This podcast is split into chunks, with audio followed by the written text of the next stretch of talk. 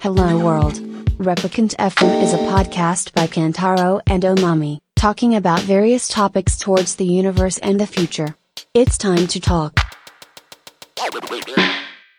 じゃあ始めますかね。はい。今日は10月29日月曜日の夜10時ぐらいですね。うん。はい。まあ今日は肉の日っていうことで。ね。今日肉食べてい。ない。はい。昔から毎年、じゃない、毎月、うん。肉の日に肉食べるって決めてたけど、食べてないね。最近肉、肉の日ちゃんとできてない。ね。肉に失礼だよね。そうね。肉食社会として肉に対しての礼儀がなってないよね。ちょっと来月はね、肉の日。いい肉の日だから。あ、そうだね。ちゃんそうだとわ肉に対しての気持ちを、あれしないと、うん。肉にね。はい。そうっすね。 まあそんな感じですが。ちょっと今週末ね、おまみさんが函館に行くからね。待つじゃん。あ、もう明日から、明後日だ。あさってか。うん。あさってから函館に行くっていうことで。しばし、逃亡します。はい。実家に帰らせていただきますっていうね。もう実家に帰らせていただきます。はい。っていうとこなん で。まあいつもだいたい前の週末とかに収録しますけど、今日はちょっと巻きでね、うん。前倒しで収録してますと。はい。いう感じですね。はい。あのー、Spotify が、ポッドキャスト配信ツールっていうのを提供し始めて、うんうん。うん。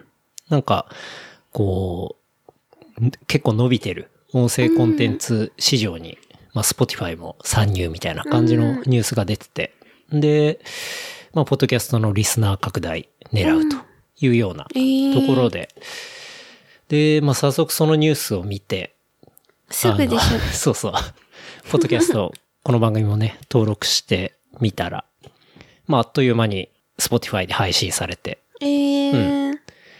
今、だから、当然 iTunes っていうか、Apple の純正のポッドキャストアプリでも聞けるし、まあ、サウンドクラウドでも聞けるし、で、Spotify でも聞けるようになってるっていう、えー。まあ、いう感じですね。すごいね。うん。スポティファイはやっぱり伸びそうだよね、これからも。そうだね。うん。なんか、別にお金払わないで無料でも聞けるじゃないえ ?Spotify ってそ。うだっけあ、そうそあうれ。ちょっとね、広告が入るんだけど、う。うんん。基本的には無料で聞けるプランもある。えー、あ、でも最初それで始めてたよね。そうそうそうそうで。も全然さ、うん。広告とか入ってきて、なんだっけ、大変、なんかめんどくさかったんだよね。そう。なんかシャッフルでプレイしてたりすると、途中途中で、こう、アドが入るからさ、ね。なんか、いまいちだなと思って、ねまあ、すぐ有料に入ったんだよね。うん、したけど。まあでもね、なんかいろんなプラットフォームで聞けるっていうのは、すごいいいことかなと思って。うんう。うんん。確かに。だから YouTuber はさ、 YouTube だけでしょ。 YouTube が終わったらとかさう、ん。インスタグラマーはインスタグラム終わったらとかさ、うん。まあそういうことがあるけど、まあね、ポッドキャスターら、ポッドキャスター は、君ポ、ッドキャスターで。ポッドキャスターは、まあ割と、こういろんなプラットフォームっていうのがあったりするから、うん、まあそれで広げておけば、特にどっかがダメになったから、そこのサービスと一緒にご臨終みたいなことはないからね。まうん、確かに、あ、という感じで、Spotify でも聞けるようになったんで。 まあでもね、別にもう登録してもらっていれば、それでうん、一番慣れたアプリで聞いてもらうっていうのが一番だと思うんだけど。そうだよね。わざわざ Spotify に加入して、 なのにね、まあなんか Spotify 使ってる人がいたら、番組見つけてもらえればあるんで、まあどっちでもお好きな方でっていう感じですね。はい、うん。じゃあまあそんな感じで、今週も始めていきたいんですけど、はい、まあ久々にまた、おまみさんとワンオンワンということで、はい。うん。まずは、バンクシーがね、 うん、なんかすごい面白いことをしていたけど、うん、うん。あの、風船と少女じゃないや。少女と風船。そう、バンクシーの少女と風船っていう名前が付けられた絵をね、ロンドンにあるサザビーズのオークション会場で落札直後に、こう、額縁に仕掛けられたシュレッダーで、こう、裁断されるっていうね。で、なんか、きしめんみたいな状態になって、で、途中で止まって、うわーみたいな、うん。まあ、ニュースがありましたけど。あれ、1億5千万そうだねは。えーうん、1, 億5千万ぐらい。は結局払った後にってことだよね。えっと、払ったらっていうか落札か。そう払ってはないか。オークション会場で落そう札が決まった直後に、直後にピか。ピーっつ って、こう切られていったっていうね。うん。で、その後の話なんだけど、うん。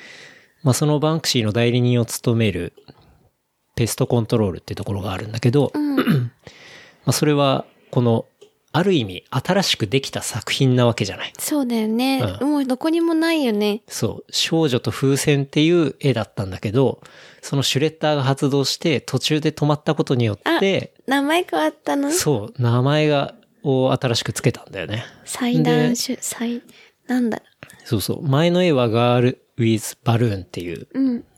タイトルだったんだけど、新たにできたこの作品を、ラブ・イズ・イン・ザ・ビンっていう、まあ直訳すると愛はゴゴミミ箱箱のそう中に中にみたいな。っていう風な名前をつけましたと。また高くなっちゃうじゃん。そんなことそすうそうるそうそとう価値が上がって。うん。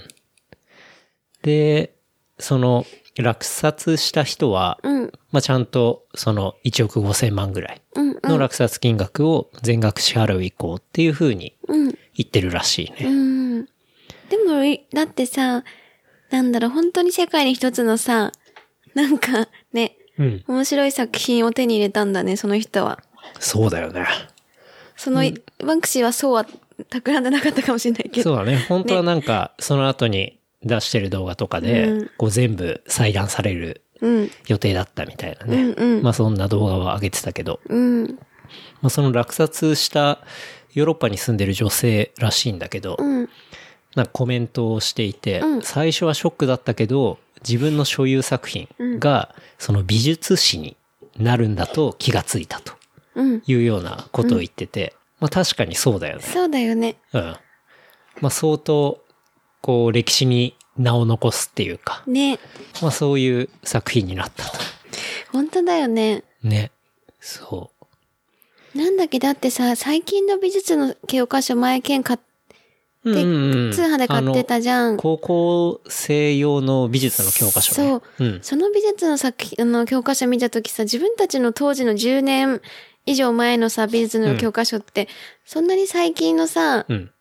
なんていうの、本当に感度の高いさ、自分たちが割と好きなアーティストのものってあんまり載ってなかったじゃない。まそあうだね昔の、そういう歴史的なものばっかりだったけど、その見た時のさ、教最近の教科書にはすごい載ってたじゃん、そういう最近の人のとそか。うだね。近代美術っていうか、まあポップアートそうだよね。がかなり教科書に載ってるんだなってのは衝撃は受けたけどね。それ見た時に、なんかすごいなとか、面白いなと思って、うん。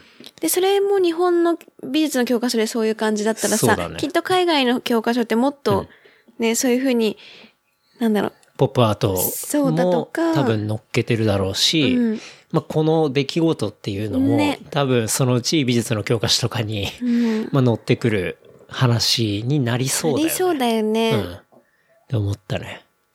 で、このサザビーズってまあオークションハウス、まあ競売業者みたいなもんだけど、まあそこの責任者とかは、こう、なんていうの、新しいタイトルが付けられたバンクシー作品の売却を結構喜んでると。で、史上初めてオークションの最中に生で作成された作品だみたいなコメントを出してたりして。それ、その人絶対関わってんじゃないのそうね。なんかねちょっと こう、オークションハウスもグルだったんじゃないか説とか、ね疑なん惑かあるいよねろいろあってね。で、その後に出してる動画とかで、メイキング動画みたいなやつをインスタグラムにバンクシーが上げたりしてるんだけど、なんかその映像も若干フェイク感があったりして、うん。なんかハンダゴテを使ってるシーンとかがあるんだけど、そのシュレッダーをインストールするためのさ、うん。なんかハンダゴテの使い方とかが、本来ハンダゴテってめちゃめちゃ熱いじゃない、うん熱いよだからその超熱い部分を持って、こうつけてるような、あの映像になってたりして、そこ持ってたら、無理だよね熱いじゃんみたいな。 なんかそういう、わざとそういうことをやってんのかあーね何なのかみたいな。だからどこまでがフェイクなのかみたいな。まあそれをちょっと、含め、それ含めてなんか世の中をちょくってる感っていうか、そうだよね。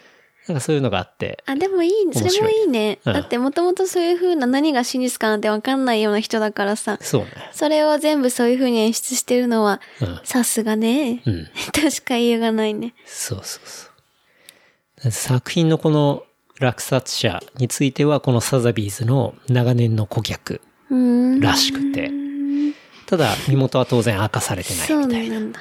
ことなんだけど、えー。まあでもこの値段、うん落札した時は1億5千万ぐらいうんうん。なわけなんだけど、まあはい当然上がるよね、これう。ん、なるね。うん。落札できた人は、まあ、とってもラッキーなんじゃないかなって思ったけど。 2倍、3倍になるんじゃないね。なると思うね。うん。あの人買うんじゃないまたなんだっけ前澤 さん前澤さん来ちゃう。来ちゃう。確かに。好きそうだもんね。好きそうああ前澤さんね。前澤さんやっぱものすごいメジャーどころをいっぱい買うからね。ねうん。そこも可愛いよね、前澤さん。まあね。わかりやすくていいくないすごく。わかりや すい。確かに。月とかもわかりやすいしさ。そうだね。うん。まあ誰にでも一言で説明できるようなものを買ったりするようね。ん。うん。まあ結構それがポイントなんだろうと思うねけ、ど。思うう。ん。なんで、まあそんなニュースがあって、ね。すごい面白い出来事だったなって思ったけど。ね。うん。なんかオークション絡みでいくとこう、ニューヨークのうんク。リスティーズって、まあこれもサザビーズと同じようなオークションハウハウススうんなんだけど、まあそこで人工知能はい。 AI うんで描かれた絵が手数料含めてだいたい4900万円ぐらいでえ落札されたっていうニュースもあったけどね。どんな絵なのなんかね、こう肖か像わいい。画うん。みたいな絵なんだけど、うん。まあそれを AI が描いた絵として売り出していて。何が良かったのうーん。いい絵なだからの正直俺あんまりわかんなかったね。 なんかね、本当に肖像画でぼやーっとした。それもあんまりはっきりした顔では描かれてなくて、うん。抽象画みたいな感じ。うんルノワールとかよりももっとうんぼやっとしたようえな感じ。えー、何が評価されたの書き手が AI 君だからそうだと思う。ええうん。だその背景だよね。なるほどね。で、この肖像画っていうのは、フランスの芸術家グループのオビアスが作成したもの。で、うん。えーオークションに出品される初の AI による絵画としてクリスティーズが販売したと。誰がさ、AI が考えて書いた絵なのだから AI にアルゴリズムをこう入れ、入れてというか、まあ AI がアルゴリズムで描いた絵っていうこと。だからプログラミングで描いた絵だよね。まあ簡単に言うと。どうやってプログラム、うんそういうふうにこういうそう絵をそうまあ描くようにってそういう言ったんだ、AI にう。ん。そうね。はあじゃあそれって AI が描いたんじゃなくて、プログラマーがうん。プログラミングして描いた絵じゃないのあ、鋭いね。そうだよね。そうだよねうんそう。だからこれってさ、そすれっごてい、何すごいものが言いようでさ、 うん。そう、だから、マミの言う通り、実際の作者っていうのは、多分この人工知能を作った人だと思うんだよね。そうだね。うん。まあ、作った人なり、それを絵にしようとした、まあ、集団っていうことにはなると思うんだけど。それ4900万なんだったの。そう。4900万だよ。プログラミングに欠かして。じゃあうちは犬に絵描かせて 売ろうかな。本当に犬の意思で描いたアーティスティックな絵。とかね。だからやっぱそうなの、こういう AI が描いてるとか、そうね。そういう、やっぱ背景がね、多分ここまで値段をつけたんじゃないのかな。へえ。思ったけうん。値段、でもさ、この AI うん。の絵にさ、4900万もの、こう、値段がつくっていう話でさ、うん思い出したのが、はい。なんか前タイムラインに流れてきた漫画があって、うん。ラーメン発見伝っていううん。漫画の一コマがあったんだよね。で、それはどういう漫画の一コマかっていうと、こう、ハゲでインテリヤクザっぽいラーメン屋の人とスーツの人の会話のシーンなんだけど、うん。なんか本当の価値がわかる人はどれだけいると思うみたいな。大半の人間はわかりやすい刺激しか理解できないと。で、このインテリヤクザみたいなラーメン屋の人は、うん。こう、下品な客の下に合わせて、うん。牛うん。脂を混ぜた濃い口ラーメンっていうのを特注の鮎の煮干しを使っているっていう能書きを書いた張り紙はそのまんまにして、こう客に対して提供したのね。うん。うん。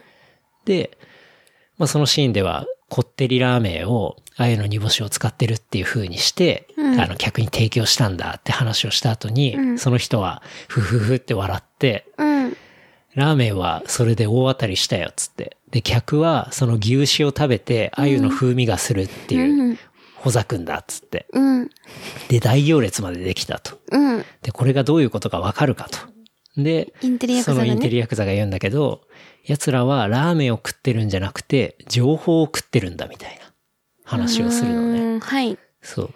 だから、なんかこの AI のさ、絵とかってさ、その絵自体は価値はないね。別に、まあ、特に意味はなくて、その AI が描いた絵が、初めて描いた絵がオークションに出ているっていうことが、情報うん。として価値があって、うん。多分落札した人は、その情報に対して、こう、お金を出すみたいな。うん。なんかそんな価値の付き方をしたんじゃないのかなっていうのはなんか思ったんだようね。確かに。うん。でも何でもそれ言えるよね、割と。そうそう。基結本構的にね。物の、うん。なんていうか価値を見るっていうよりは、うん。そういう情報に金をっていうか、うん。うん。何事もね。っていうのがそう最近多いなと思う。うん。いろんなもので。そうね。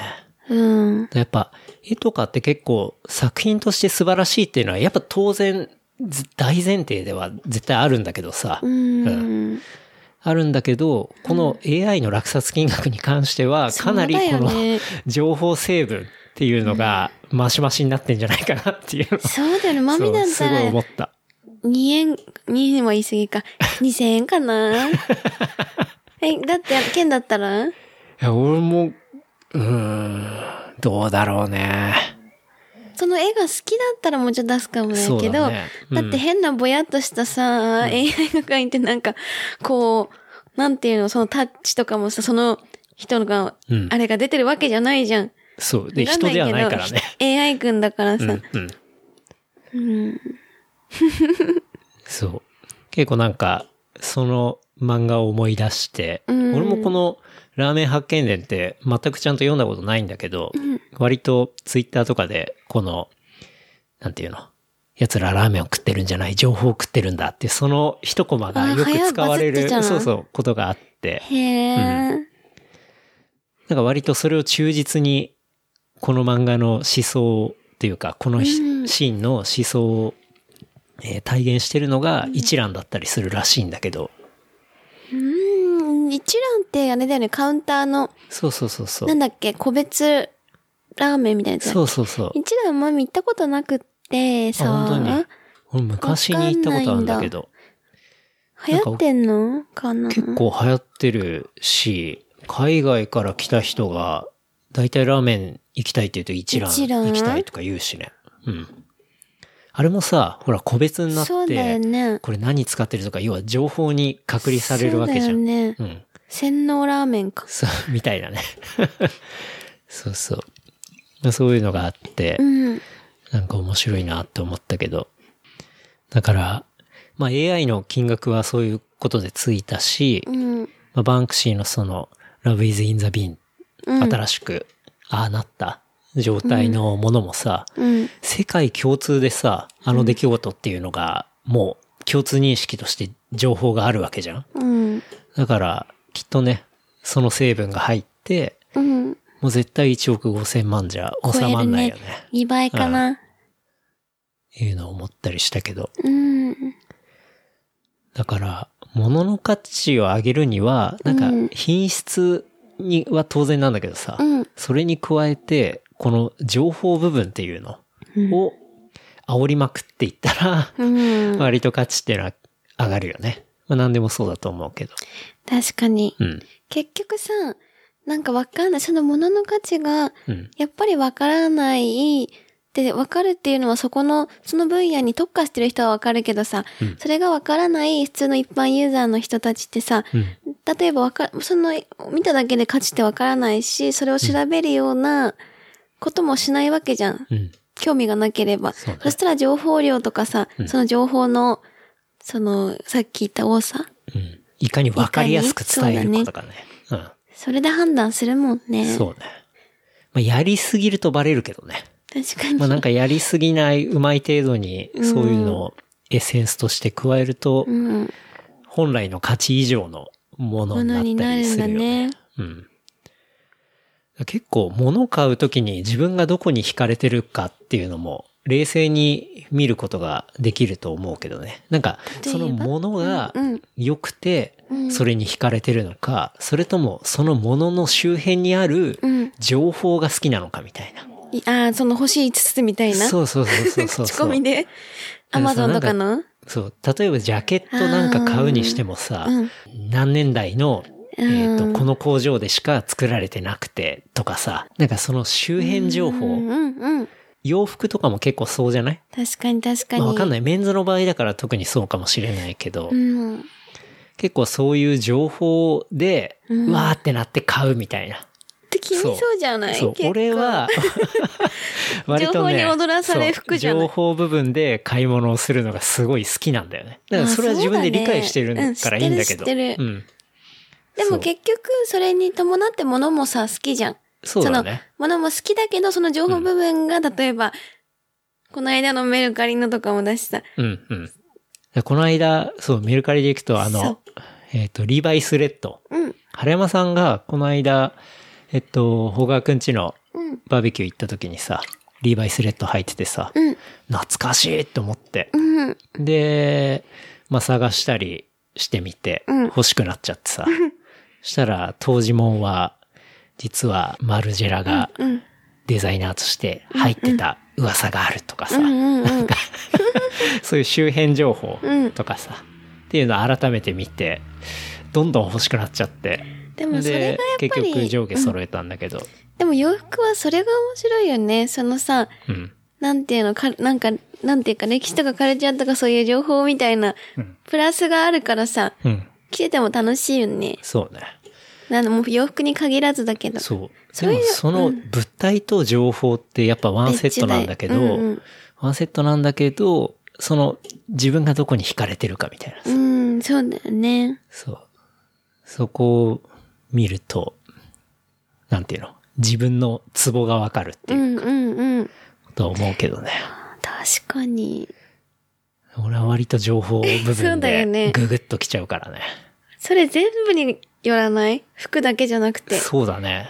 何に関してもそうかも。え、じゃあアマゾンでさ、星2つのとさ、星5のあったとするじゃん。うん。で、ど、そしたら星5の方買うでしょまあ、大 体星5の方買うね。 ?4 とか。うん。だからそれも当然スペックもちゃんと見るし、ううんその会社がどういうもんなのかとかそさ。うだよねうん。やっぱ調べるし、うんうん。だから、そうだね。なんか売りたいものがあったら、そういうね、うん。付加情報っていうか、そういうのをうまくつけるっていうか。まあそういうのが割とストーリーとか言ったりするけどね。この製品のストーリーはとかさ、うんうん。確かに。最近物のスペックだけで売るっていうのってうん。減ってきてて、うん。その背景がどうとかうさ、んうん。そういう話で売るのが結構主流になってるからさそうだよね。まあでもそれがやっぱりアートにも通じるし、うん。どんなものにも通じているのかななんてね。確かにね。マミはどうなの結構え、いそういう情報で買う派や、なんか俺はあんまそんな気が しない。そんなにそうだ情報、あ、でも、うん、そんなに、ものによるだってレコードだとかはジャケ買いもあるし、うん。なんかある程度買って探しに行くの、あの、そこのレコード屋さんに行くのが好きだからさ。うんうんで、そこで出会って嬉しいみたいだから、うん。なんかそこを通販で買うのってあんまりしたことなくて、なるほどね。とか、でもそれはそれでしょ、で、服だとさ、最近また洋服熱が増してきてさ、うん。私去年ほとんど洋服買わなかったじゃん。うん。うん。特に興味なくて。うんなんか特に買い揃えんのもとかって洋服に金出すのがなんか、出すんだったら旅行行こうかなとかってさ、うんうん他のものにかけようと思ってたけど、なんか今年はさ、なんかすごい洋服、やっぱいいなと思っちゃって、うん。でもその時も、情報とかはないかも。あんまファーストインプレッションとかじゃないマミ買う場合って。うん、わざというか私の好きな、もうテイストとかが決まってるのよう。んもともとの、マミの、マミの着こなしの、 着こなし方のあれが決まってて、それに合うものと、だいたい好きな自分のブランドがあって、はいはい。それに、でも本当に最近のじゃなくてトレンドとかじゃなくていいの。昔のこの好きだったやつ探してとか。うん。そういうのを、だから別にそれは関係ないかな。で、それがレビューにでも、星にでも、好きだったらい関係ないいみ。たいうん。でも洋服だからだよね、きっと。まあね。他の製品はケンに聞くもん。これいいかなって。そうだね。まあいろいろその情報部分調べるからね。 そう、情報が持ってる人に聞いた方が効率的だということ を、みそじで学んでるから。確かにね。 なんかオークションつながりだと、うん。その、まあ、サザビーズとかクリスティーズとか、まあ、そういう超有名なオークションハウスっていうのはあるんだけど、うん。実は日本にもあって、誰オークションハウス。なん、なんていうところえっと、俺が見たりしてるのは SBI アートオークションって言って、SBI 証券って、まあ、金融の会社があるんだけど、金融うんその会社がやってるアートオークション事業の、えっ、ええー。と、オークションハウスがあって、はい。まあ、そこは結構見たりとかしてるんだよね。ええー。そう。だから、別にアートのオークションって海外だけのもんじゃなくて、そう、日本にも。しかも、その SBI アートオークションだけじゃなくて、他にはマレットとか、へえ。キュリオとか、行ってみね、た、いろいろある。まだ行ったことはないんだけえ、行っど、てみてよ。うん。台東区の前 沢。なってみて。無理無理。キャッシュ が、キャッシュが足りないですね。で、まあ、そのオークションでどうやって物を買うかって、大体の流れとしては、うんもうどこも一緒で、手あげるそう。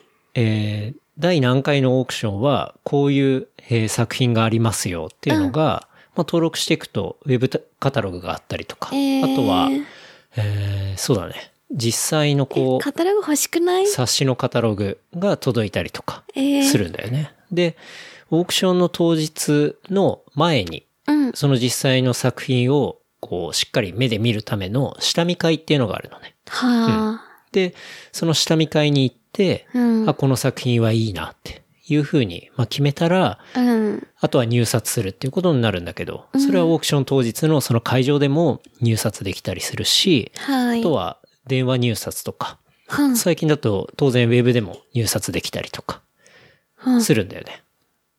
で、リアルタイムで当然一番高い値段をつけた人が落札できるっていう、まあ、そういう仕組みがちゃんとあって、はあ。うん。え、で直接行きたくないそれは。そう、行きたくて、で、その SBI アートオークションってさ、あの、俺も登録はしてるんだけど、登録すそうなのそう、登録すると、俺さ、ほら、時々ここからさ、カタログ届くじゃない家に。え、知らないよ。え、見せたことあるじゃん。あ、下に置いてる。そ見うそうそうそうせてはないよ。勝手に置いといてんの私が見てるだけじゃん。チラ見 で。見てとか言われたことないし。あ、そうです か。まあでもだから、勝手に見てでるもの。届いてるでしょカタログ、うん。そう、ここって、そう、面白くて、オークションを開催するたびに、ね、あの、すっごいしっかりした、あそのの、し作品カタログが、ね、紙のカタログうん。本当にちょっと捨てるのがもったいないぐらいうんうんの感じの、えーカタログが届くんだよね。えー。で、このオークションカタログ面白いのが、うん。あの、落札想定価格がうんうん。書いてあるんだよね。その作品の下に。うん。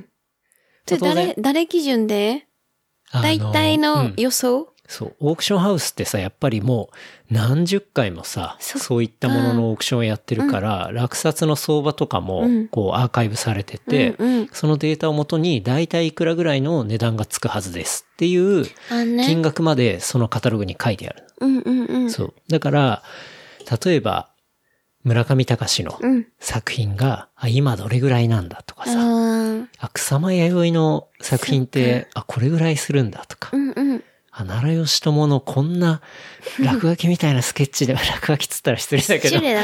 そういったものでもこんな値段つくんだとかそっさか、パラパラ見てるとすごいわかるの。えー。だから面白くて、まあ、毎回送られてくるとパラッと見て、うんうん面白いなって思ったりはするんだけど。行ってみてよ。だって行って、行くのはタダでしょ。落札しなきゃいいんだかそう行くのら。はただ。うん。全然ただ。ガヤ、ガヤみたくさ、ちょっとやって よ。ガヤガヤ。そうね。で、まさにね、この SBI オークションがさ、うん。原宿カルチャーに焦点を当てたエディット版をやるんだよね。えー、いつえっとね、11月3日。あ、いないわ。そう。私。 まみさんがちょうどいない時あじゃあ行けばいいじゃ。なんんだけど、えー、面白い。 SBI オークションって、まあ、基本的に本当にアートオークションだから、大御所とかも多いし、うんストリートカルチャーっぽい、例えばカウズだったりとか、うんまあ、当然バンクシーだったりとか、うん。まあ、そういうあの人たちっていうのもごちゃ混ぜで、だいたいいつものレギュラーのオークションっていうのはやるのね。うん。まあ当たり前なんだけど。うん。アンディ・ウォーホルもいるしうん、相田誠もいるし、うん。で、バンクシーもいて、カウズもいて、ジェフ・クーンズもいて、ダミアン・ハーストいて、みたいな。うん。で、当然そこにはドローイングだけじゃなくて、うんスカルプチュアもあるし、フィギュアもあるし、スケボーとかも全然出るのね。うん。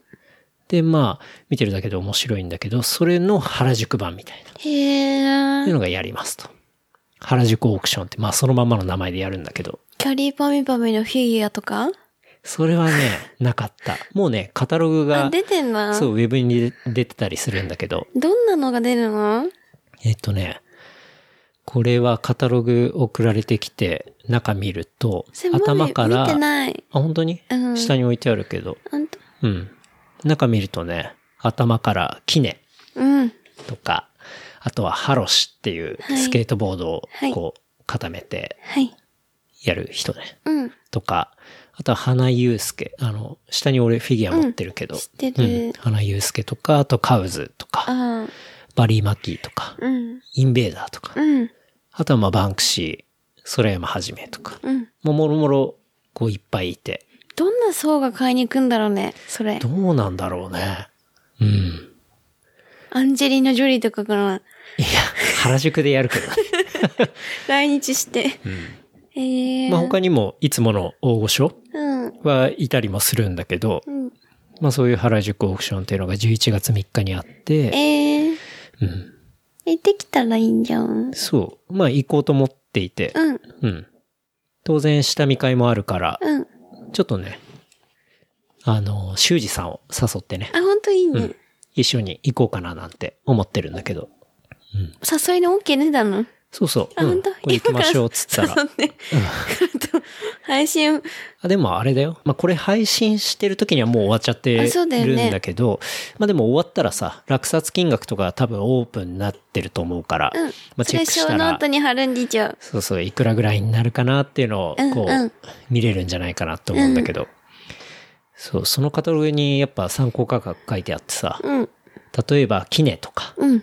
1メーター、1メーターぐらいの作品が、えっ、とね、40万から60万みたいなこと書いてあ今る。そんななってんだ。ああすごいよね。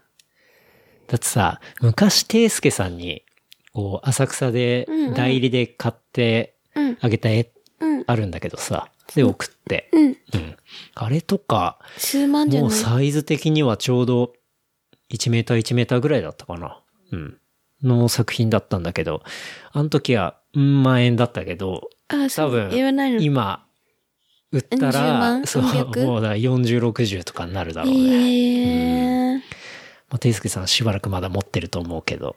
なんか封印しているのかないや、なんかね、い普よ通に事務所に飾ってたけどね。うん。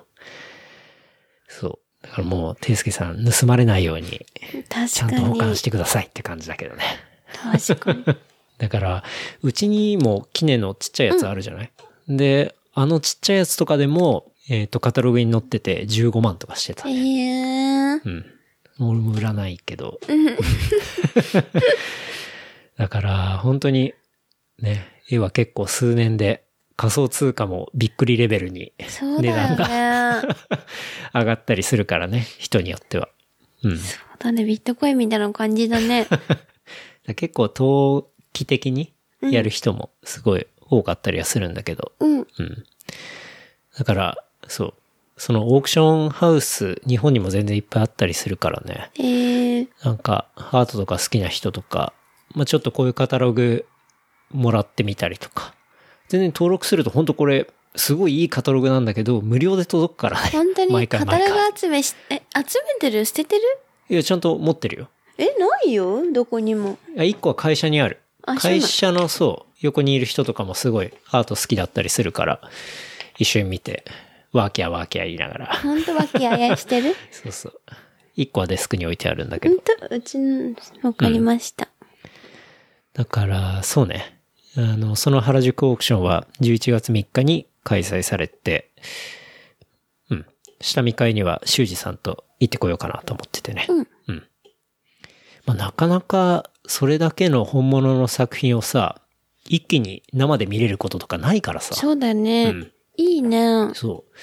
だからやっぱり、アーティストの、ほら、展示とかになるとさ、当然そそのの人だけアーティストだけじゃない。うん大抵はね。そうだよね。うん。グループ展とかじゃない限り。そうだよね。そう。だかそうだよら、ねすごいいい機会だし。うんそれでもこないださ、御徒町のとこもさ、うん、うん。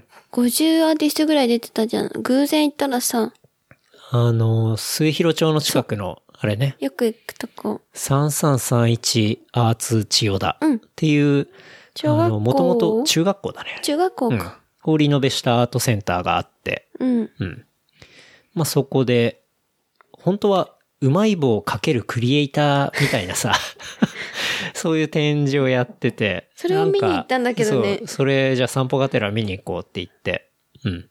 そし見に行たっら、たらね、なんとかちゃんがいてさ、着ぐるみの変な、チータン。チータン。で、うん私知らなくって、うんなんか変なクマみたいのいるわ、邪魔だわって言ってたら、なんか剣があれ、ツイッターで人気者のだよとか言ってたじゃん。そうそうそうそう。まあ、そこ に、チータンも来てて。で、まあ、うまい棒店は、まあ、そこそこな感じだったんだけど、うん、もうマリだったよね。うん。その日のというか、その一週間のメインの展示っていうのが、イラストレーションウェーブっていうさ、うん広杉山が企画ディレクションしてる、そうだね。こう、日本のイラストレーターを222人集め200かて、。うん。うん展示しているようなね展示会があって、偶然やってたんだよね。そうそうそうそう。 27からやってたのかなそうだね。ちょから、いつまでだったか。あれだけもうね、確か今週で終わっちゃうから、終わっちゃまあ放送してる時には終わっちゃってるんだけど、うん。でもそれがすごいいろんな人が出てた、好きな人が。そうね。なんか、かなり大御所のさ、イラストレーターからうん。ニューエイジまで。ね、出てたよね。そう。かなり大ボリュームで展示されていて。で、ラフに値段が書いてて、そう買えんだね、なんて話して。 そうそう。この展示が面白かったのは、買えるってところが面白かったね。そうだね。うん。でも、非売の人もいた。そけど、う。うん。けどそんなに少なく、その人たちは少なくて、うん大体買えるよね。そなんか普通に寺田さんの作品とかが40万とかさ、う。うん。ラフに書いてあったりさ、そう。なんだっけ、長井長井博士。うん。うん。作品ももうソールドだったけど、多分50万ぐらいだそっう、たよね。 50、60ぐらいって書いてあったね。とかなんか、そういうのってなんかおもし、ね、ラフうにん。。そう、やっぱ買えるってのは面白いよね。うん。うんうん。なんか、そうだよね。あ手に入るんだみたいなさ。でさ、見てさ、そう、いいなと思ったりして。うん。うん。なんかそういうラフに、でいろんな人の作品見れるじゃん。うん。で、オークションとかでもないじゃん、もう。うん決められてるんだから、そうねそういうのって結構いいなと思った。うん。面白いといううか、うエんキ。シビジョンがあって、そこで実際に売っててみたいなね、うん。ものをやっていて、あれはいい展示だったね。ね。うん。だボリュームがとにかくすごかったからすごかさっ、た見てて飽きなかったし、一、うん人1点だったから、ねまあ合計222点あったわけそなうんだだけよど、ね。もう大きさも本当に様々だしさ、様々だよね。まあ表現手法も全然違うし、そう。すごい良かったね。そうだよね。一個欲しかったのがトンボ先生。あ、そうそのうさ。マリリン・モンローそさ。うんそう、ウォーホルのあマリリン・モンローをさ、あの、オマージュしたというか、うんサンプリングしたような作品があって、ずっと言ってるよね。欲し あれく本当に欲しかったなと思って、もうソールドになっててさ、うん。目つけた人、7万くらいだったのかなそう、7万ぐらいだった。あれマジで欲しかったな。あれあれ見れてなかったらよかったね確実に買ってたね。うん。まあ、あれも出会いだからね。本当だよね。うん。ちなみにその原宿オークションの方ではい欲しいのはね、とも先生原宿オークションにはトンボ先生出てないんだけど、インベーダーうんうん。いるじゃん。はい。あの、インベーダーのタイルを、まあ、ボムするのがすごい有名な、うん。えーフランスのアーティストかうな、ん。あれ、あ、でも買ってったよね、本。そうだね。本も持ってるけど。はい。うん。あれのインベージョンキットっていうのを、あの、自分のサイトで昔売ってたことがあって、すごいちっちゃいキットなんだけど、ちゃんとタイルで、こうえー好きなとこに、えーボムできますみたいな、えーまあ。そういうインベージョンキットがあって、おいくら万太郎それがね、一応今そのカタログ上では15万から20万っていう風に書いてあって、買うのいやー、な、なかなかね、そのインベージョンキットって出ないんだよね。出てたとしても、俺なんかネットで見つけて欲しくて、これいくらですかって、日本のそのオークションハウスに聞いたら、100万ですって言われて、 あ、本当マジでと思って、インベージョンキットってさ、その当時、うんインベーダーのサイトで、うん。えっ、とね、3万円ぐらいで売られてたやつなんだようね。ん。うん。だからまさかそんな上がってると思わなくて。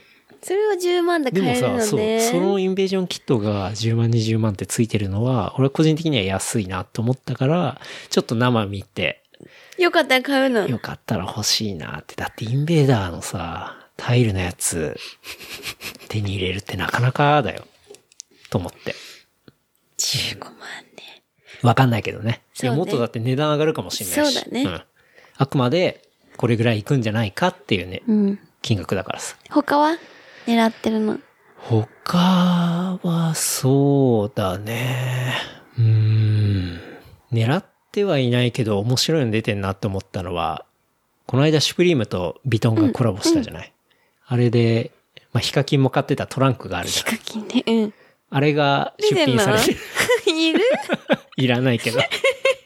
いや、あれもいくらになるんだろうなと思って。本当だよね。っていうか、そのオークションに出るレベルのものなんだっていうのがものなんだね新鮮だった。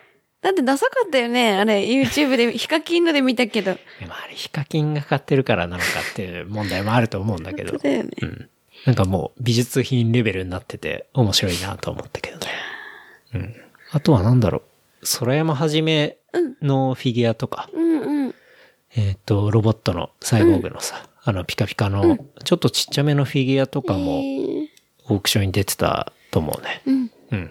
やっぱりなんか平面よりはやっぱタイルとかさ、うんそういうフィギュアとか、うん。なんかそういう 3D ものうん。は、ちょっと気にな生る見。て、うん。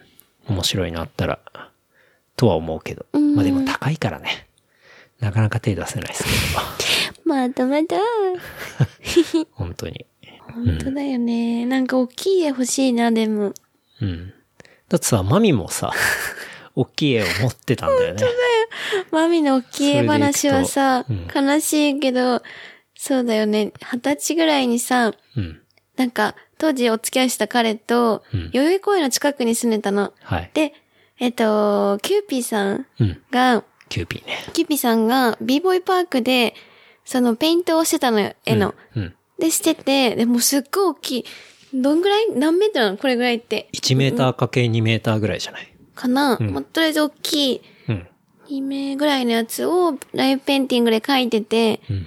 で、そこに、まあ、行ったわけさ、代々木公園の。で、行って、で、その、まあ、すごい、あの、まあ、目、大きい目をうんうん描いてて、赤と黒の、こう、赤と白か、のこう、書いてるような、すごいパワーがあるって、すごいかっこいいだったの。うんで、実際にそこをペインティング、ライブペインティングしてて、はで、うわーなんて言って、で、もともとその、なんか売るつもりもないくって、うん。そのキッピさんも、ないって言ってたんだけど、こう、その、その一週間前ぐらいにちょうどどっか高円寺とかで展示をしてたのにうん、顔出してたわけさ、偶然。うん。で、そこに行った時に、で、一週間後の b v パーク行った時に、あーみたいな。うん b v パークだったかなうん。であーってなったの。で、その時に、いやー、これどうするんですかこの後って聞いたら、うん今日特に何も考えてないから始まって、うん。いや、ちょっと本当に欲しいんです、みたいな話をしたら、うん。なんか、いや、あげるよ、ただで、みたいになったの。うん。で、家も、まあ、あの、持って歩けるような環境になったから、うん。近かったってことね近かった近かった、代々木公園からすぐ歩いて5分、10, 10分ぐらいか、うんだったから、本当に欲しいって言ったら、でも、た、あげるよって言われたけど、ただでもらうなんてもう面目ないから、じゃあ、申し訳ないっつって。申し訳ない。うん6000円でって言ったの。そしたら、オッケーって言われて、うんで、それをと、まあ、当時の彼と一緒に担いで、うん家まで持ってったわけさ。うんで、すごいもうお気に入りの絵で、だってキューピーとかさ、もう6000街に山ほどあるしさ、うんすごいじゃない。うん。それを1メーターかけ2メーターの絵を。そう、でも、 6000円でゲットしたこのんなん担いで持って帰ってさ、うんいやーなんて言いながら、そっからまあ、4、4年、5年経ってさ、まあちょっといろんなことがあって、まあ別れますってなって、うん家を私がもうで、いやもうこんな家嫌だって出てくってなった時に、うんその家、その絵のことで激揉めした の。他のことではもう、他のものなんて揉めないのに、うんその絵のは絶対に手放したくなかったのよ。うん。その、今から多分それはもう6年、7年前なんだけど、うん。 6年前ぐらいか。ね、それででも何回も褒めて、これだけは譲れない。で、その話し合いでもう1ヶ月以上経って、うんで、諦めてさ、出てきたんだけど、うん。後悔してる。未だに後悔してんだ。 それだけ。よ、いやー唯一キュのー、ピー世のの中の後悔はそれだけだわ。人生においての。いやーキューピーのそんだけでかいやつは、何百万ぐらいあっすたかな。売らないけど。ごい売らないけどすごい価値があるものだと思うね。うん。本当だよね。そうね。っていうしょうもない話さ。いや、その絵見たかったなと思って。やなんか俺本、当だよ一回写真で見せてもらったことがあって、めっちゃ良かったっしょ確にこれはすごいなと思って。うん。私多分1個しかないさ。いや、それそうでしょ。だってそう、ライブペイントだからね。日本に。うん。そうそう。まあね、アートはタイミングですから辛いねね。本当にタイミングだよね。まあでも、見るの面白いしね。ね、面白い。うん。なんかその、3331に行ってた時に、うん。哲司さんは、日暮里駅の近くの旧平櫛電柱亭っていう日本家屋があるんだけど、へーまあ、そこのアトリエでやってるキロロ展ジーっていう、うんキロロジー、キロロジン。キロロジー、言えてないじゃ言ん。えてない、 キロロジーね。キロロジキロロジーねー、う。ん、っていう展示に行ってたらしくて、うん。まあそれっていうのはなんか、こう、木彫うん。木彫りうんの文化のえー継承と更新を担う15名の作家のえー展示だったっぽいね。うん要は近代木彫のこう元祖って言われている、うんその平櫛伝中庭うん。のお家、うんもともと。で、まあ開催されている、うん。こう、エキシビジョンとうん。いうとこにえー。行ってたみたいで。うん、結構、ほら、一緒に見たじゃん。小畑拓うんうんうん。とか、あとは天下湾とか、うんうん。あとはハロシとか、うん。あのまああたそりが。そうそう、その他にもいろえいーろいらっしゃるんだけど、まあその人たち、そのアーティストがうん。展示してる。えー。木彫のエキシビジョンがあって、これはね、11月11日まであ、じゃあ、てるから配信後もやってるやってるやってる。宣伝ねう。ん。 宣伝別に何ももらってないんだ けど。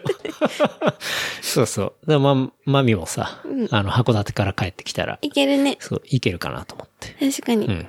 まあ、日暮里だし、ね、近いから行こうかな。うん。遠くないしね。入場無料という感じなんで。うん。やっぱ 3D 面白いからね。そうだよね。なんか見てインパクトあるし。そうだよね。まあアート関連、だいぶ話したけど。本当だねまあね。芸術の秋っていうことで。大丈夫。うん。 まあいろいろね確。かに見に行ってみたらいいんじゃないのかなって思うからね。本当だよね、やっぱりさ、昔は美術館とかそういう展示とかよく行ってたけど、やっぱりなかなか行かなくなってきてたから、うんやっぱり久しぶりに行くと面白いなって思う。面白いね。うん。すごく。特に本当にやっぱりそういう施設とか周りにも多いしさ。うんうん。やっぱい、い、ね、行って感性を磨く秋 だね。そうね。 感性を磨くね。うん。でそういうエキシビジョンもそうだし、さっき話したさ、オークションとか、うんアートオークションうん。とかも、もうヤフオクとかとはレベルが違うオークションだっため、りするしさ。め、め、め、メルカ リとか。うんまあメルカリはオークションじゃないけどね。そうだねう。ん。なんかそういう本当のオークションみたいなものって別に遠い存在じゃなくて、うん。カタログだけだったらタダでもらえるしさ、本当にリアルな価値がわかるし、うん。うん。なんかそういうの参加してみたりしたら面白いんじゃないかなって。っ確かに、バンクシーもいるかもしれないしね。ていうかまあバンクシーの作品も見れるしね。うん。うん。実際出品されてるし。またシュレッダーやってくるかもしれ ないし。仕掛けて。そうだね。原宿オークションのやつ ね。全部裁断されちゃうんだよそうまあそしたら価値が上がるから。ね、買っといた方がいい。うん。いい話だけど。そうね。じゃあ、アートの話はそんな感じで。うん。ちょっと話変わるけど、はい。セブンのコーヒーマシンが新しくなるらしあなく。るんだっててね。ワンポッチでいけるでしょ。そうそうそうそう。なんか以前のマシンっていうのは、こう、セブンイレブンジャパンの商品本部のうん。高橋さん曰く、うん高橋マネージャー曰く、うん以前のマシンは使い方がこうわからないとか、わかんないあれ。いや、いるんだって使い方がわかんないとあれがわかんか、ないあのとは押し間違えたっていうお客さんが多かったんだって。うん。そうなのそうあれ、ボタン選ぶだけじゃん。いや、と思うじゃん。だけど、これもタイムラインに結構その当時すごい流れてきたんだけど、あのボタンの横に、えっ、と、熱いとか、はい大きいとか、テプラでさ、はい。山のようにこう、なんていうのガイドの日本語貼ってたの。を、うん、貼ってる写真とかがすごい出回ったんだよね。あれでも、一見するとすごい、まあ俺なんかわかりやすいなと思わないこともないんだけど、やっぱあれでわかんない人も多いんだよね。うんそう。はってい。いうのがあって、はい。まあ今のマシンはボタンが4つ。で、新型、この新しいタイプのマシンっていうのは、カップを置いたら自動で、えーコーヒーの種類を見分けると。あ、すごいね。いうようなタイプに変わると。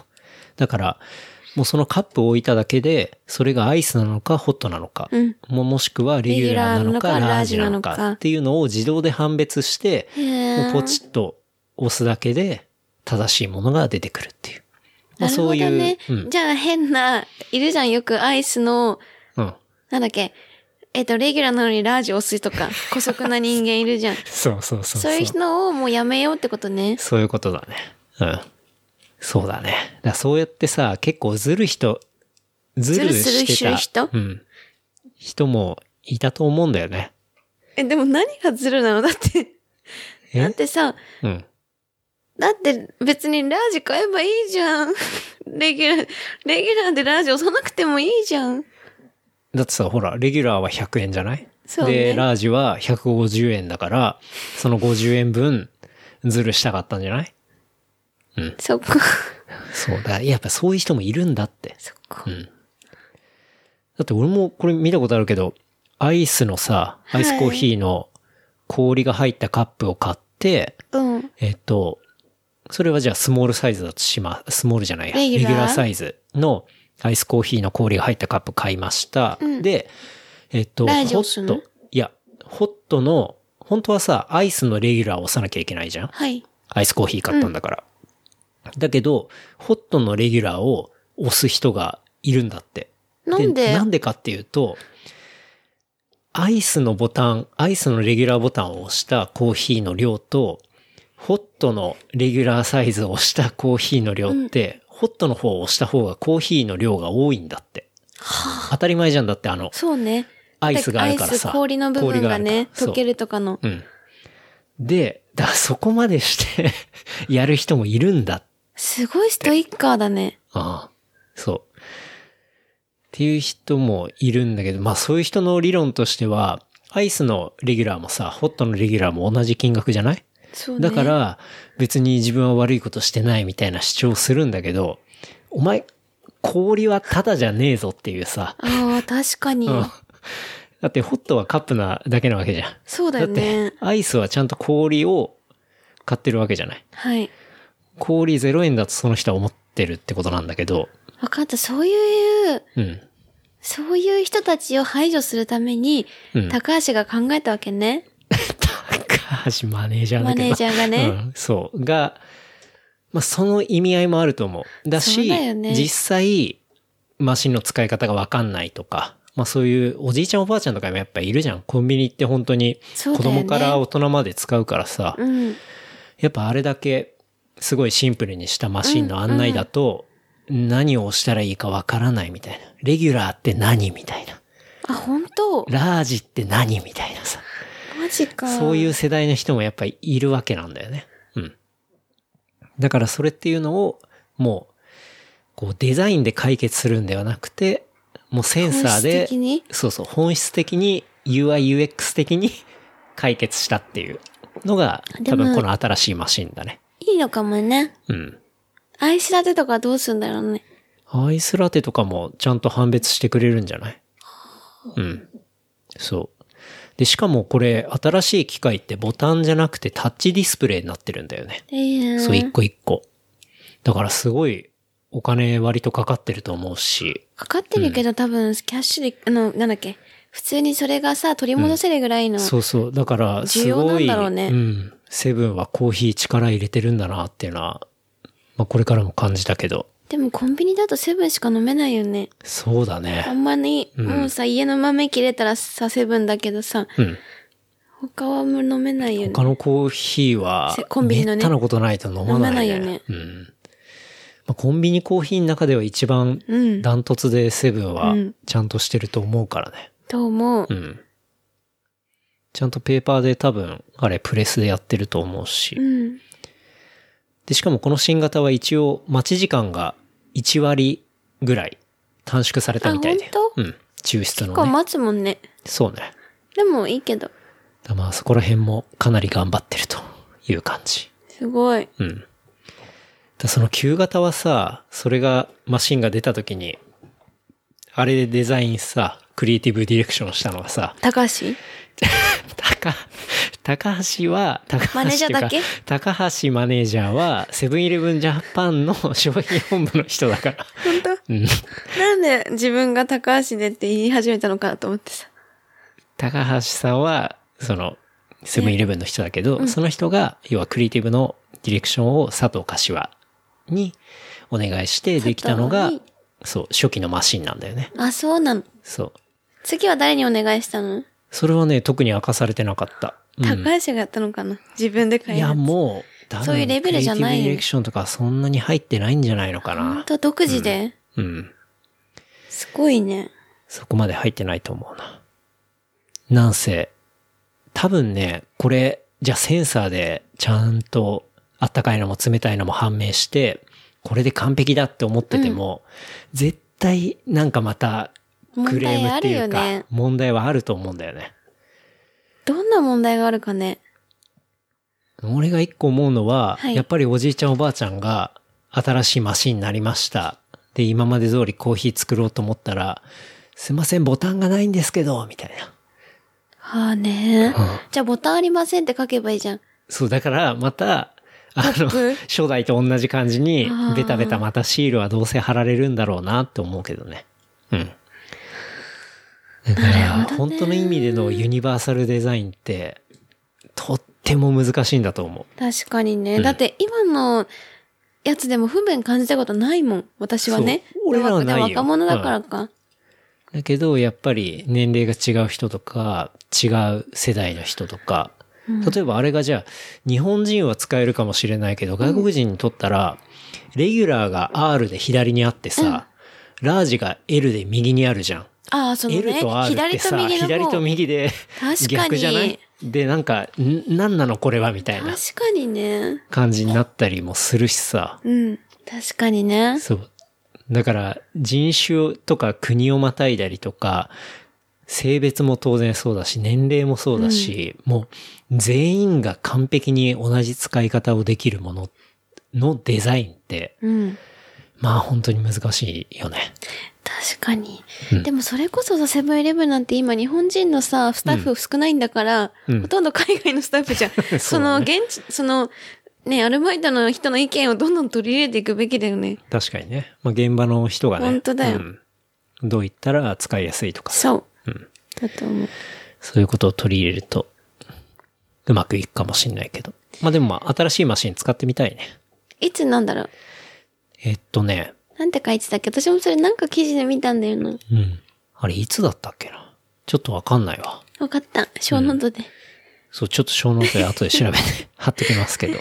まあ、ちょい先だったと思う。そうねんやっぱり今入ってる機械っていうのはすぐ入れ替えとかなかなか難しいから、うん新店舗とかから徐々に導入していくみたいな、うん、話をしてたね。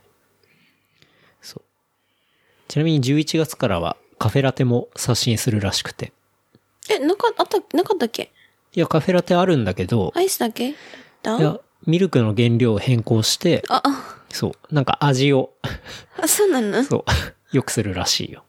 あ、そうなの。あんまセブンであカフんェまラテセ飲ブまなンいかだ、ら。あんまりラテ飲まないかわわかんないけど。かんないけど。うん。 なんで同じこと今言ったのい やいやで、まあ、セブンカフェシリーズで2018年度に2017年度比で1割増の11億杯を目指すと。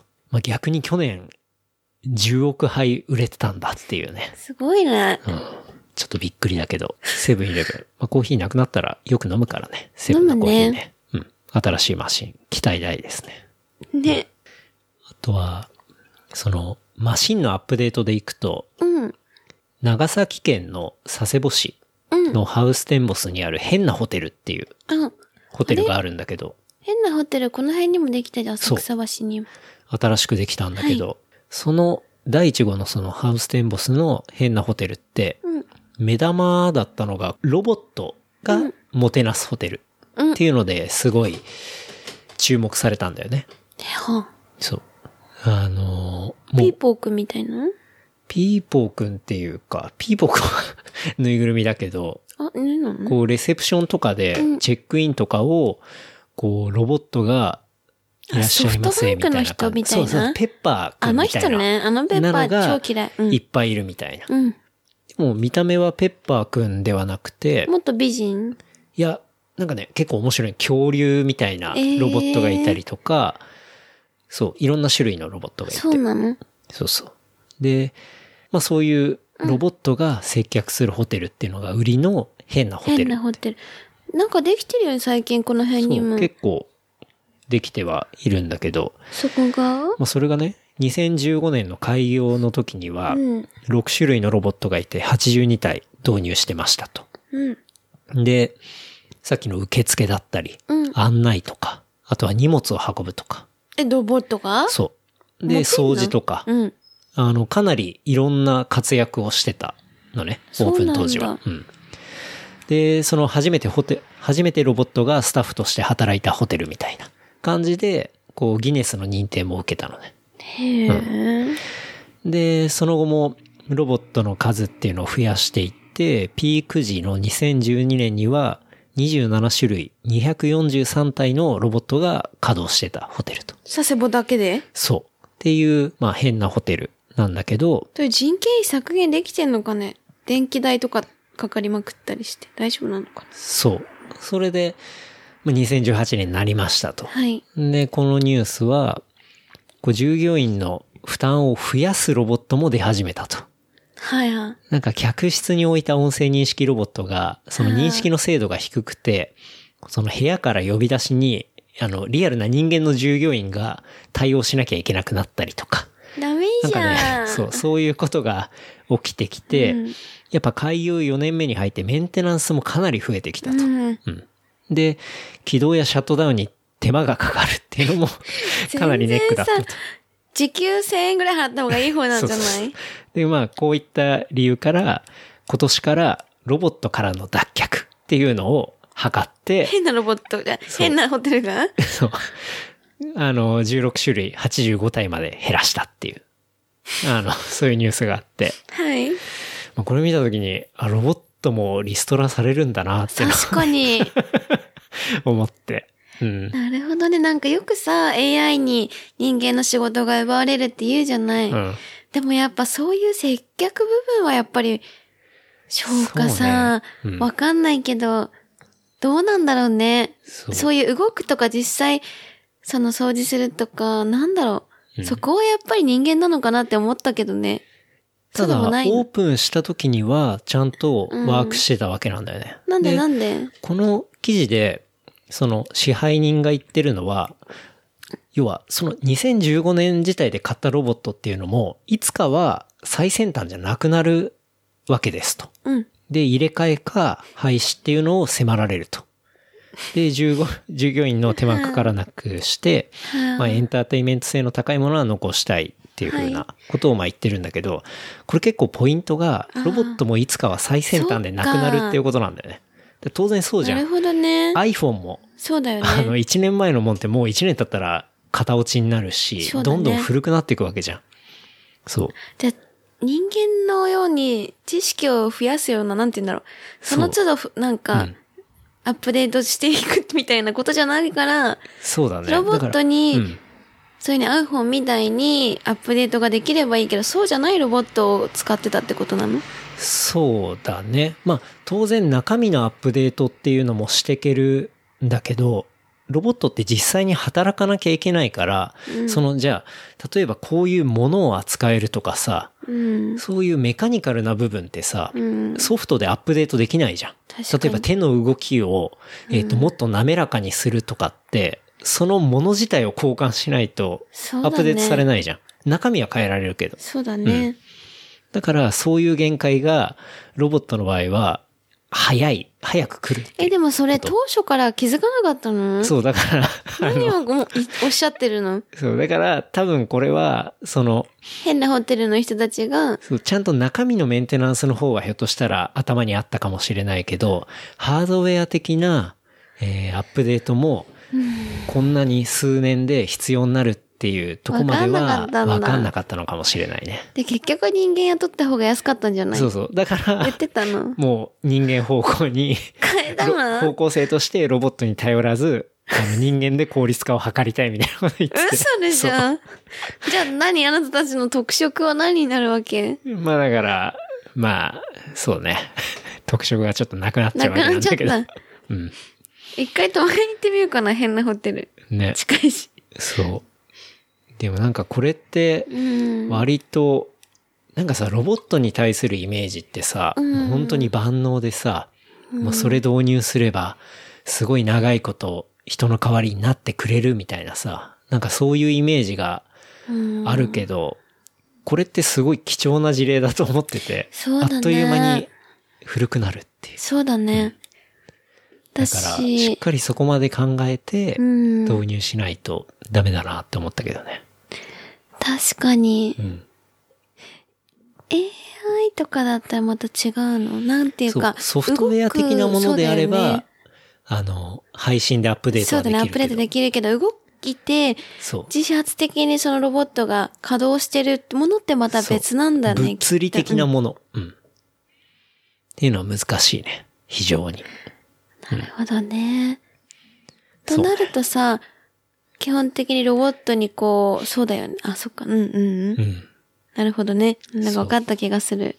だメンテナンスとか入れ替えとか運用費とかまで考えて導入しないと、もうゴミしか残らなくなるっていう。本当だよね。そう捨てんのも大変だし、燃えねえし、みたいな。うん粗大ゴミとかにしなきゃいけないから、また捨てるお金もかかるし。いやー、すごい処分にもかかるし。大変てか、そうだね。この解雇されたロボット、どこに行くんだろうね。うん。かわいそうじゃない、ね、どっかの倉庫にいて、そのうち反乱を起こすんじゃない本当だよ、立ちこまみたいに。そうそうそう。絶対意思持ってたら立ちこまみたく、ねみんなで協力して、うん。支配人を懲らしめようってな り、そうだね。うん。心が持つようになればね、んロボットくんが。いやー、反乱起きるね。こ起れきてほは。しうん。ロボットの墓場みたいなところからね。い。ねだんだんお互い通信しだして、ねお互いで話し始めて、立ちこまじゃん。 どこにいたんだっつって。本当だよ。あそこの長崎の佐世保のハウステンボスで働いてたんだよ、つって。ほんと。行くぞつって。あいつらマジファッケーだ。支配人を倒すぞつって。うん。まあ そういうことが未。来を感じるね。ね。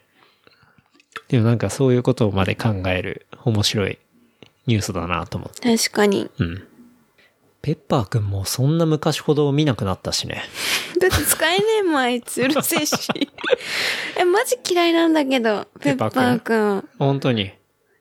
もういっつもね、好こきう会社行く途中のいるの不動産屋の店頭にいて、最近見ないな。リストラされた見かないよらね。いつも朝会社行くたびに、そのお店の前にいて、こうえなん手振ったりしてんの何の店不動産屋え、さんだったかなえ、彼ってソフトバンク専門じゃないんだ。じゃないじゃない。あ、そうなの。そう。多岐にわたって活躍していらっしゃったのね。そうです。いや、ソフトバンクがあの家庭用にさ、うん。売ったけど、まあ、そこ、まあ大して売れなくそうだて、よね。あれのビジネスモデルをチェンジして、企業に対するコンパニオンロボットとして、ペーパーがね。そう、ペッパーをあ、、ペッパーがね。うん、提供し始めたんだよね。え、そこでまだいるんだ。まだ行ったと思うね。なんか喋ってある。れでも最近見ないからリストされたかもやっぱリストラだうん。 うん。すごいの、本当閉店の時とかさ、まあ、電池切られるからすんごいうなだれたりしてんの、こうやって。かわい そう。絶対感情あるよ、立ちこもみたく、彼。うんまあそのうちね。いや、中身がもっと賢くなって、マシンラーニングとかさ、うん。すごい自分で学習できるっていう風なソフトウェアが入っていったら、いいのか。そういう、なんて言うんだろうな、自我っていうか、うん。そういうものが入ってくると思うけどね。うん。現時点で字がないから、ペッパーは。全然ない。ないよね。朝とか手振ってるだけ だもん。結構でもね、子供が反応してるね。あ好きなんだうん。よく。案外子供、そういうも人気あのるに対してさ、感覚がフラットだからさ、確かに。普通に話しかけたりして て、あ、ヤッホーペッパーみたいな。おはようとか言いながら、本う当んすごい会話ねし。てたりして、え、待って、おはように関してペッパーおはようって言うあ、なんかちゃんと本当挨拶してたよ。すごいじゃん。そうそう。地域に貢献してない、うんペッパちゃんとしてるしてる。ー。見直してる。うん。まあでも大した動きできないと思うけど、そうだよね。まあね、ロボットもリストラされる時代なんで、そうだよね。はい。本当だよ。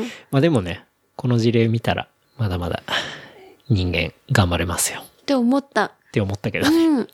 なんかあれだけ、ね、ニュースとかで、なんかね、人間が働く場所がなくなるみたいなことよく言うじゃん。うん。そうでもないね。うん。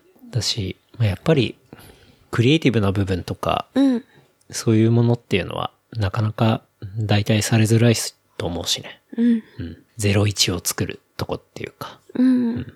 マシンラーニングも基本やっぱ、ラーニングなわけだからさ。うん。大元がないと、ラーニングはできないからさ。確かに。って思いましたけど。はい。まあ、ロボットとか、マシン系の話は、そんな感じですかね。うん。あとは、まあ、そろそろ時間もあれなんで、おすすめコンテンツ。 あ、お引きなしのいいよ。俺最近見て、やっぱ面白かったな、あの、宇宙船カリブスタラックミラーーでしょ号。う。ん。面白かった。あれ面白かったよね。私も面白かった。ね。これは、えっ、と、ネットフリックスのブラックミラーのシーズン4のエピソード1。うん。うん。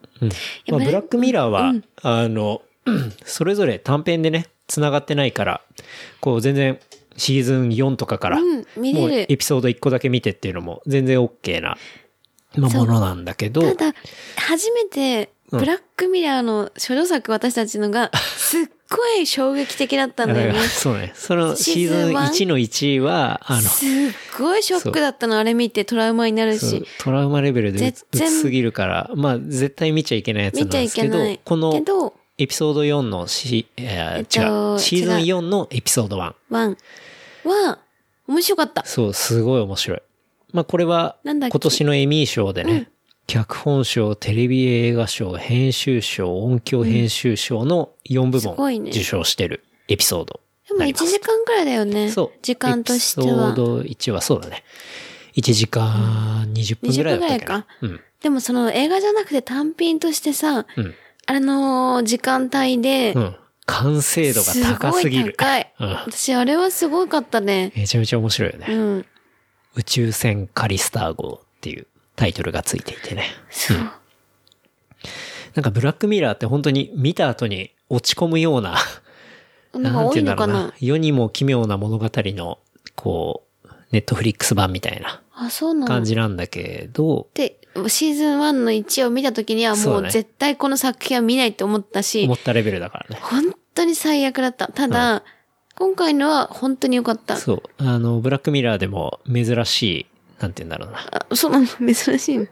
珍しくないちゃんと、オチも割と明るい方に行くっていうかさ。まだい、その1の1しか見たことないからあ、そさうか。他のやつは割とちょっとダバッドなんーだクな、バッドエンド的なもんが割と多かったりもするんだけど。本当に面白い。ね。まあね、この宇宙船カリスタ号、気楽に見れるし、本ね当。に短めの映画、1時間20分見るみたいな感じでね、楽しめるから、すごいおすすおめ。すすめだね。うんこれは見た方がいい。うんネットフリックスしかないのかなそうだね。入ってる人いたら Netflix でうんうん。ネットフリックス入ってれば見た方がいい。シーズン4の1。うん。うん。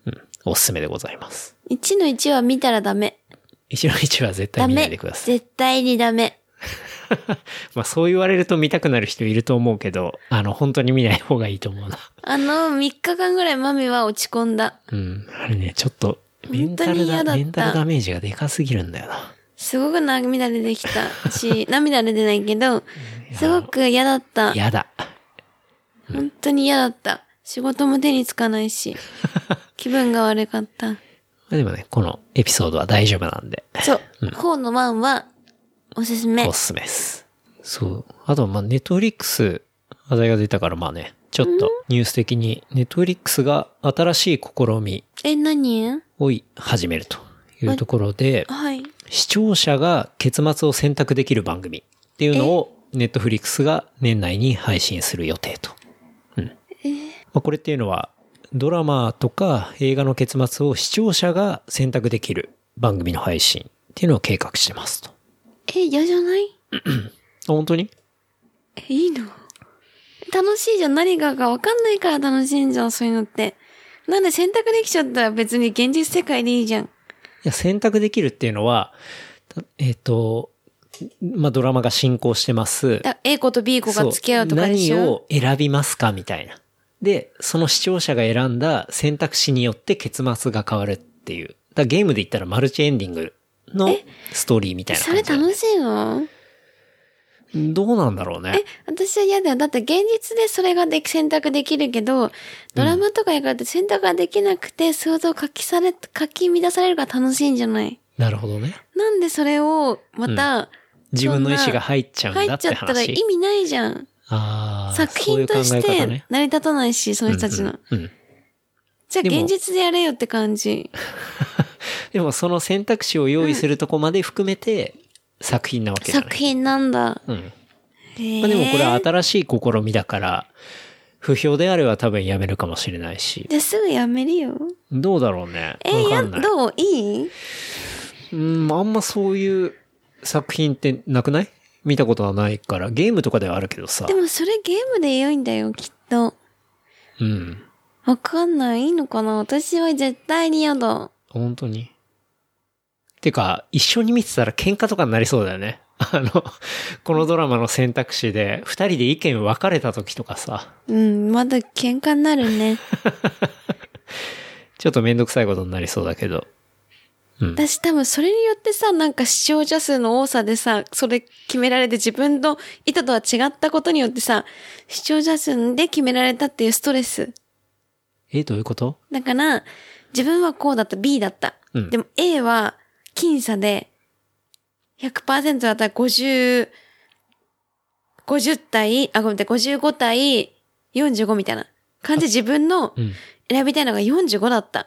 超ムカつくみたいなストレス。あ、でもあれだよ。これっていうのは、もう両方の結末のドラマっていうのはちゃんと用意されていて、見てポチって押したらちゃんと当然その自分が選んだ結末が見れるんだよ。あの、え、そうなの投票型じゃないよ。どっちかを見れるってことじゃなくて、両方当然用意されていて、えその見てる最中に選んだ選択肢によって、多い方がえんひ放映され違うる。多い方が放映放映されるじゃなくて、両方のエンディングがあって、選んだエンディングが流れるっていうこと。え、何それ超嫌なんだけど。 嫌なのか よ。結局。え、嫌じゃないなんで一つに結末を収めないのみたいな。うん。だから、それがまあ、新しい試みですよ。そうなのね。うん投票型とは違ったんだ。投票型ではない。あ、投票型って思ってたんだ。持投ってた票型では。はない。うん。だからマルチエンディングどっをち用に意していしくろ嫌だ。うん。で、反対だね。この、まあ、年内に、こうした番組の第一弾を配信するっていうことなんだけど、ブラックミラでもーの、やるそう、次のシーズンの一部で、視聴者がストーリー展開を選べるようになる、みたいな話が出てたね。へえ。ちょうどシーズン5が12月に公開されるみたいだから、そこでは、こう、ね、リモコン使ってさ、でも両方見えるんでしこょっち、そう、両方見れるよ。ねえそれってさ、何がいいのいや、だからやっぱり自分が参加してる感じゃないはあね、でも2種類あんだよ。ど、どっちみんな見るじゃん、2種類。そうだね。まあ、2種類見なきゃいい。うんうん結局確かに、A、B の選択肢があったとして、A の結末見たとする。そしたら、B の結末も気になるもんね。絶対見多るよ分。B も見ちゃうね。確かにちょっとめんどくさいかもな。うん。なんか最初面白そうかなって思ったけど。うん。で、結局さ、なんかその、どっちかに選べなかっ選べないというか、うん。ちゃんと結末を選べなかった作詞、選べないというか作者の人が批判を受ける よ。なんでおめえはちゃんと全部やんなかったちゃんと収束させなかったみたいな。そう。ちゃんと物語はこうだったねって言えないのが良くない気がする。うん。まあそれもいろんな考え方あると思うけどね。そうだね。そこはしょうがないか。でもなんか、ブラックミラーとか、やっぱりエミー賞みたいな話もあるしさ、うんそのエミー賞とか、そういう賞を与えることも結構難しくならないそのエピソードに対して。 だっそて、 A のじゃ、あエミッションの A がこうそうでしそゅっうてそうかでしょどっちのエンディングはすごいいいけど、こっちのエンディングはあんまりだから、じゃあ A っていう選択肢の方にエミー賞みたいな話とか確かさ、にちょっといろいろ複雑になるよね。なんか良くない気する。賞も上げにくいと思う、これ。私作品としての価値がやっぱり下がるうん。というか、なんかすごい、なんていうの万人受けを狙ってる感じが気に食わない。そうね。だって、そう、そのハッピーエンディングとバッドエンディングをうん。両方を狙うみたいな感じうんうん。あんまり嫌だな。まあでもね、ちょっと今年にひょっとしたら出るかもしれないからね。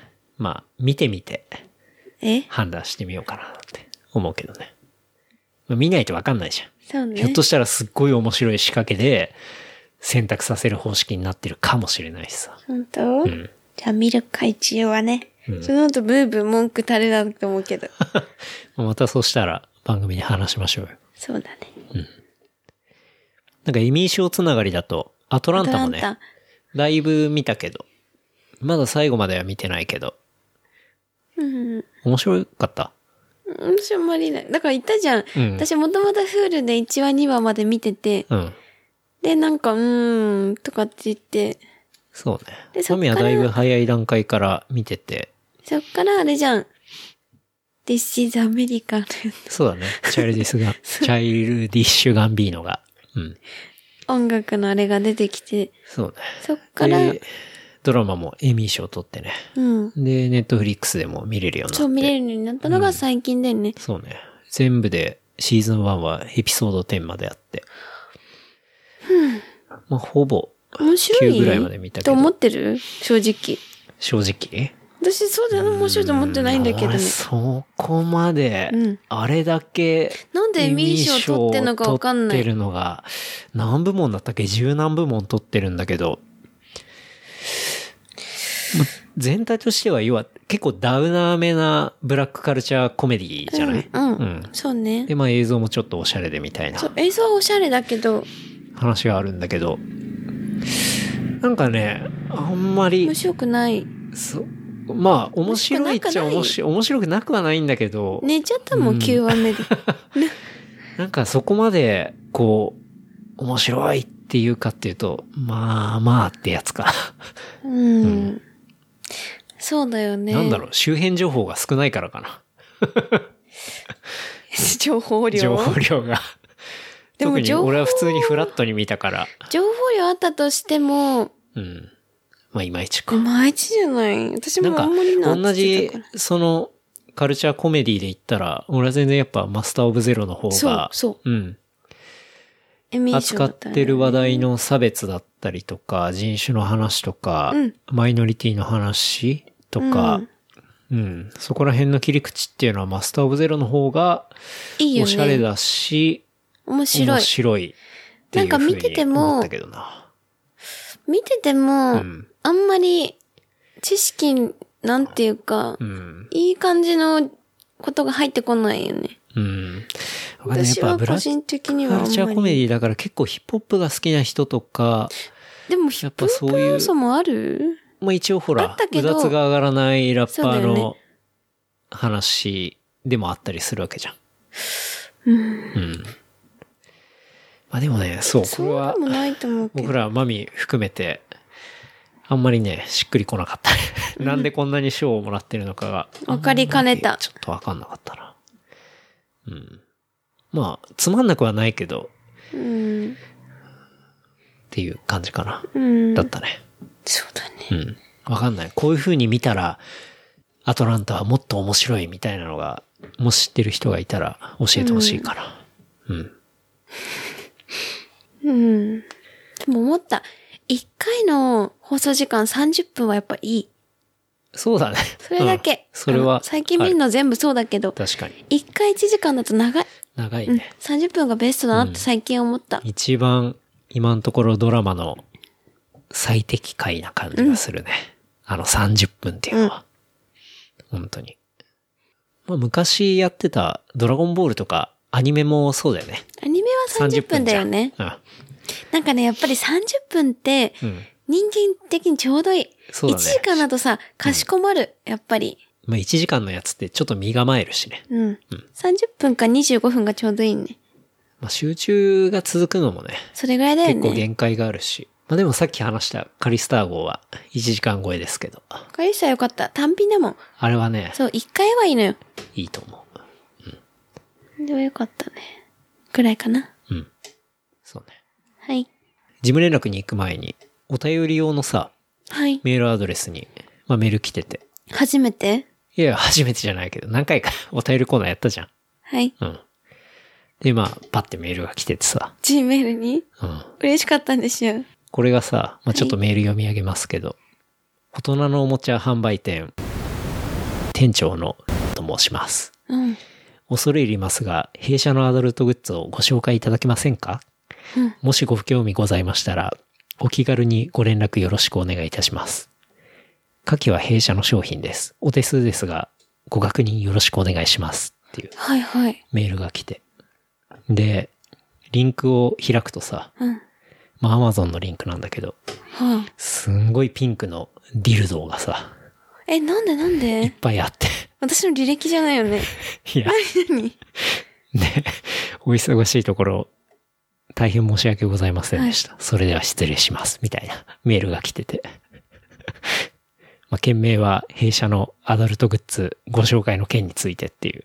え、なんで送ったのいやいや、レプ送っリてカントないよ。 FM からなんか送っ。てない。何も送ってないけどさ、ミツさんとさ、テレディルドニクスの話をしたじゃん。あ、それでうん。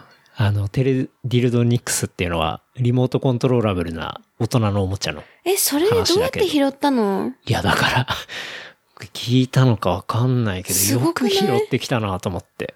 うん。びっくりして。 すごくないえ、うんてか、紹介できないでしょ。 違うよ。申し訳ないすけごど。くないそこまで さ、うん。いや、その会社すごくないいや、すどんごいだよけねリ。サーチしてんのうん日々を。びっくり した。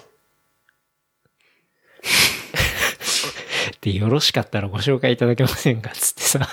でも今紹介してるからね。いやでも、さすがに店の名前とか P するわ。すごいね。うん。熱心な営業マンだよ。っていうか、ディルドをレビューできないでしょ。でレビューするの俺じゃないしさ。私で しょ。だからそれを狙ったの絶対無かな理。でしょ。うん、さすがに。なるほどえうね。ん。いや、平市さすがにこれちょっと、笑っちゃったね。笑えるね。うん。マジかと思って。マジか。無料で試作品送ってくれたらなんとか私がやるとし ても。やるんかい。それしかないよ。やっぱせっかく送ってくれたんだもん。それしかないわ。さすがに。まあ、そんなね、メールが、お便りアドレスに届いてて、受ける。びっくりしたって話なんだけど。うん。すごくない受ける。最初のこの番組のゲストのビジミネツさスん、ビジネスっぽいお願いが、それディルドーだったって いうね。だってミツさんの回もさ、もう1ああ年ぐらい前でしょ、だいぶ。そうだね、ミッツさんの回はでも、2月ぐらいじゃないあ、そっか、8ヶ月前くらい。うん、うん。そこまで遡って聞いたんじゃないね。わかんないけどね。受けるね。面白いね。まあ、そんなメールが来ましたっていうお話ですけど。はい。まあ、あの、引き続きね、お便り、 お待ちしておりますので、っていう感じですが。じゃあちょっと、事務連絡しますかね。なんかその事務連絡を毎日さ、毎週聞いてて多分、はい。メールしたんじゃないのいや、かもしんない。てか、多分そうだと思う。だってこのメールアドレスって、本当にこの番組でしか言ってないからさ。まあ、小ノートとかには書いてあるけど、でもそれ拾った本の当か他な出してないし。アルゴリズムかなボットこれ。いやー、それないと思うな。さすがに。だってピンポイントすぎるもん。確かに。うんうちの Wi-Fi の履歴拾ってない大丈夫そりゃ大丈夫でしょ。うん。まあ、じゃあそんな感じですけど、はい。は事務連絡しますね。い。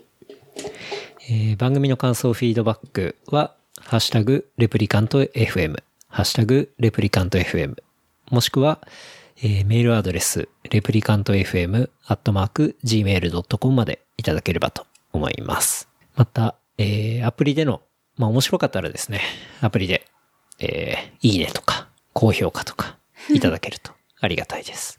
はい。あとは、まあ、仲のいいお友達にですね、番組、ぜひとも紹介いただけたら嬉しいです。リアクション含めて、あると嬉しいんで、よろしくお願いいたします。うん。はい。